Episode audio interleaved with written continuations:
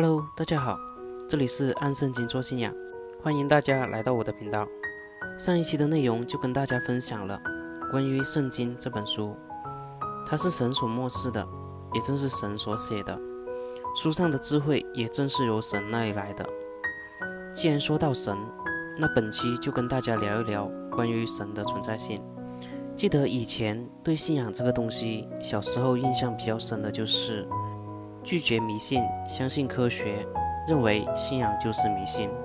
特别是以前经常听过的法轮功邪教，也就对信仰更加抗拒。另外，也因为家庭原因，母亲对这一块是很相信的。最开始跟随家的风俗，烧香啊什么的都是很迷。后面因着一些原因就转成基督教，但也是很迷。小时候本就多少有叛逆的心，虽然也跟着母亲信，但却是有所抗拒。一直以来也是半信半疑的，持续了十几年，并且不信的程度更多，基本偏向于无神论者。当然，这是曾经的我的信仰状态。至于现在如何呢？其实，当你来到这里，也就知道了。有段时间，我也咨询过、了解过我身边的一些朋友，他们对于神、对于信仰是怎么看的？有很多说法，但总体来说，我将其归为以下五类。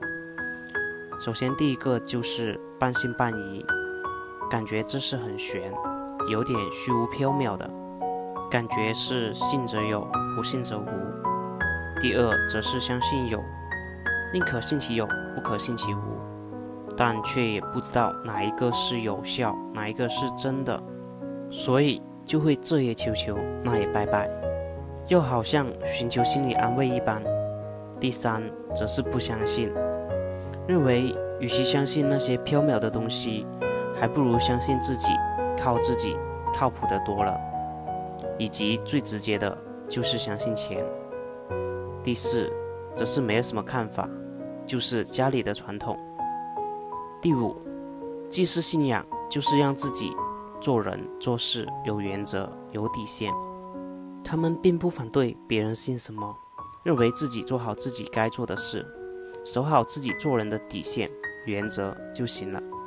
简单来说，就是做个好人。认为有信仰就是让自己行善，有一个原则和底线。那不知道视频前的你对神、对信仰又是怎么看的呢？前面啰嗦了这么多，下面我们就正式进入主题。不知道大家是否还记得小时候那个曾经是个好奇宝宝的自己呢？就好像当小时候的自己看到手表，是否会问到是谁把它制作出来的？当看到一幅好画，是否也会问到？谁这么厉害，把它画出来呢？再者，当那时的我们看见火箭发射，是否又会问到是谁将其设计出来并做出来呢？并且也会有这样的想法：将来的自己也要成为如此厉害的人。是啊，当我们看见一件作品、艺术品，亦或者是科研成果，就如同凳子。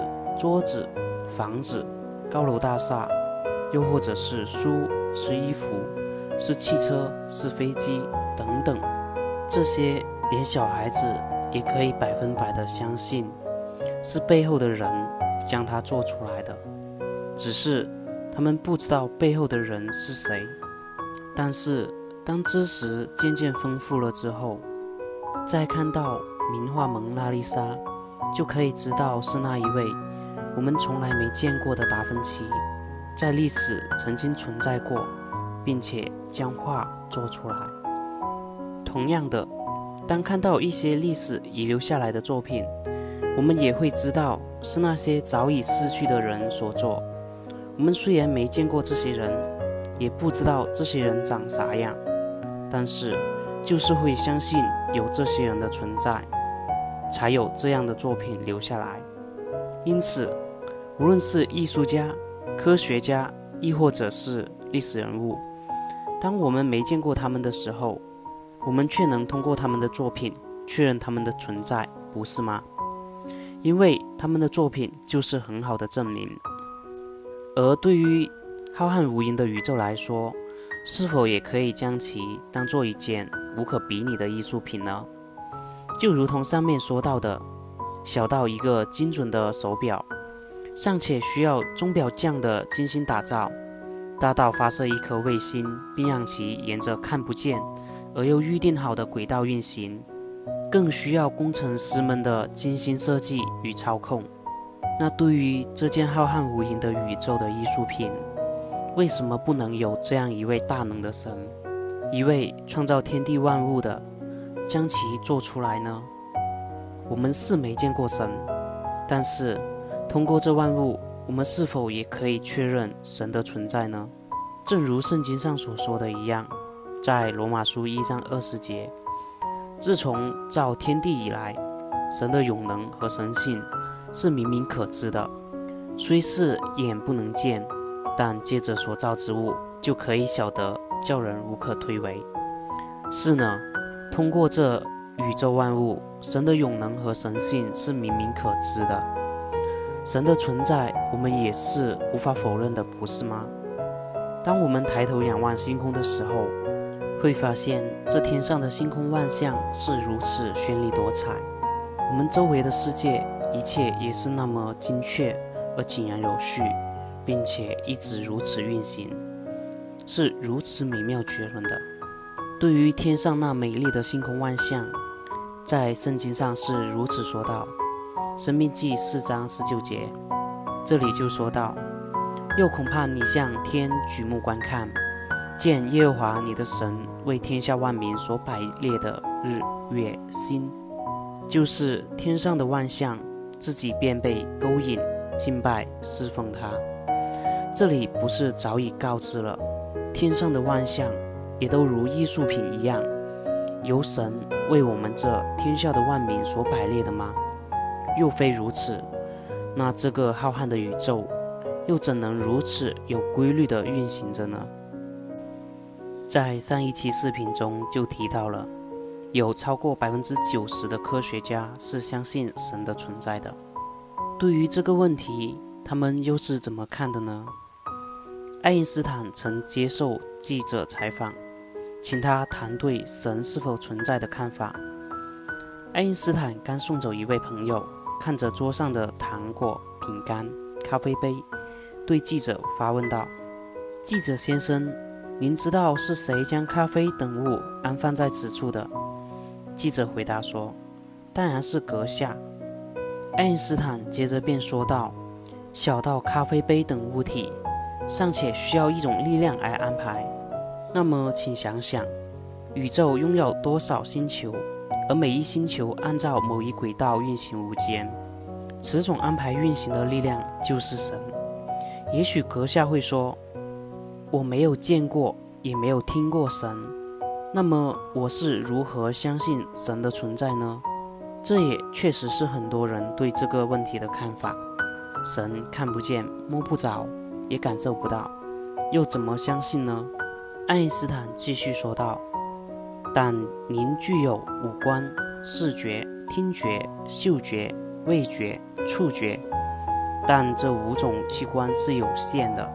例如，声音只有二十赫兹到两万赫兹范围内的波长，人才能听到；视觉也是一样，人只能看见发出可见光的物体。”而可见光仅仅是电磁波大家族的一个小小波段。此外，爱因斯坦也说道：“人类已知是一个有限的圆，未知的则是圆外的世界，那是无限的，也就是我们在世上看到的不过是世界的冰山一角罢了。所以，那些没看见的并非不存在，如同刚刚提到的，我们能听到的波长。”所能看见的电磁波波段，也只是占了一个小小的比例。那看不见、听不着，但却又存在着的音波和电磁波，却占了很大的比例。另外，科学家牛顿就曾接待一位固执的无神论者，请他观赏自制的太阳系星体运行仪。客人惊叹于其运行的精确度。自然问道：“谁制造的？怎么制造的？”牛顿幽默地说：“自发的，随机产生的。”无神论者认为这不可能。牛顿反问道：“既然你认为小小的星运仪都不能自发的、随机的、偶然的产生，那么阁下为什么坚持认为这庞大的宇宙及一切是随机偶然的产生的呢？”牛顿继续说道：“在没有物质的地方有什么呢？太阳与行星的引力从何而来？宇宙万物为什么井然有序呢？行星的作用是什么？动物的眼睛是根据光学原理设计的吗？岂不是宇宙间有一位造物主吗？”而剑桥大学著名物理学家约翰·博尔金霍恩也说道。当你认识到自然界的规律都是不可思议的、精密的协调在一起，从而制造出我们看到的这个宇宙，你就会有如此的想法：这个宇宙不是碰巧存在的，而是有意的创造的。是啊，就如同刚刚《生命记》四章十九节那里说到：“天上的星空万象，是神为天下万民所摆列的。”而在约翰福音一章一到四节也说到：“太初有道，道与神同在，道就是神。这道太初与神同在，万物是借着他造的。凡被造的，没有一样不是借着他造的。生命在他里头，这生命就是人的光。这里就说到神是万物的造物主，同样也正是这样的生命之神。”才会造就这颗生机勃勃的地球，不是吗？因为生命在它里头，万物都是借着它造的，只是同样作为被造物的我们不愿意接受罢了。另外，科学家也说到，一切自然常数，如电子电量、质子的质量、相互作用的耦合常数等等，若稍微有一点不同，原子就不会聚在一起。恒星就不会燃烧，行星、地球、生命都无法存在。但是神却让这一切都如此精确而井然有序地运行。